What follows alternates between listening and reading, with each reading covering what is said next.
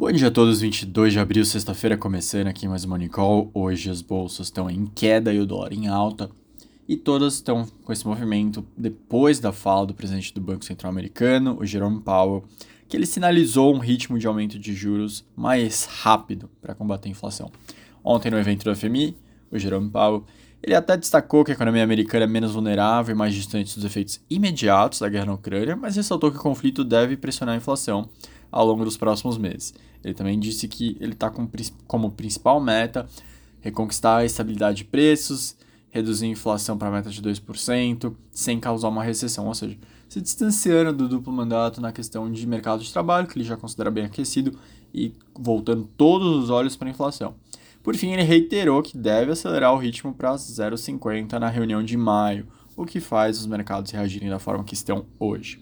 Pensando em Brasil, não só Brasil, mas mercados emergentes, eu imagino que esse efeito ele é até maior do que mudanças internas dos bancos centrais. O que, que eu quero dizer com isso? Vamos lembrar que a gente já está em 11,75, já fez boa parte do ajuste interno. Falta a reunião de maio e provavelmente um, resquício em junho, eventualmente em agosto. Essa alta que vai ser feita aqui internamente, ela terá menos efeito na nossa inflação do que a alta dos Estados Unidos ao longo do ano. Por ser uma economia muito. ser a maior economia do mundo, ter um poder de influência muito grande, provavelmente essa alta do, de juros nos Estados Unidos deve retrair a demanda mundial e, por consequência, a inflação global de uma forma que a inflação importada pelo Brasil seja menor. Qualquer dúvida, a gente vai me perguntando se eu fiquei confuso. Outro destaque externo vem da Europa.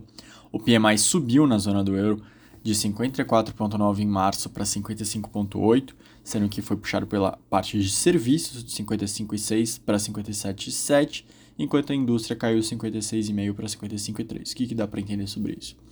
Mesmo com o conflito na Ucrânia, você tem o comércio global também afetado pela China em lockdown, mas a parte de serviços, que deve estar bem mais conectada com a questão de reabertura desse ano, das pessoas frequentarem eventos e tudo mais despreocupadas, isso está puxando a economia europeia para cima, principalmente na parte de varejo, na parte de serviços.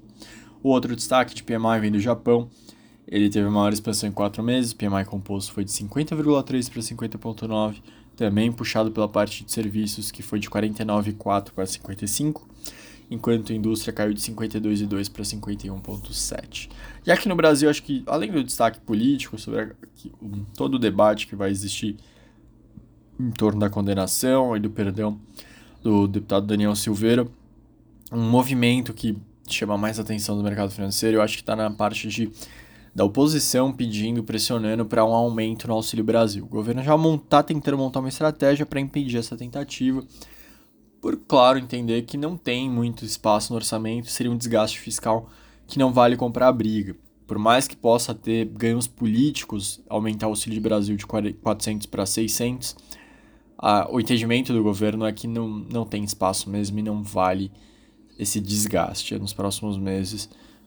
De novo, não é uma questão de faz sentido, não faz sentido, é uma questão de cabe ou não, tem dinheiro ou não para pagar. Para ninguém confundir, achar que a gente é contra, achar que não deveria.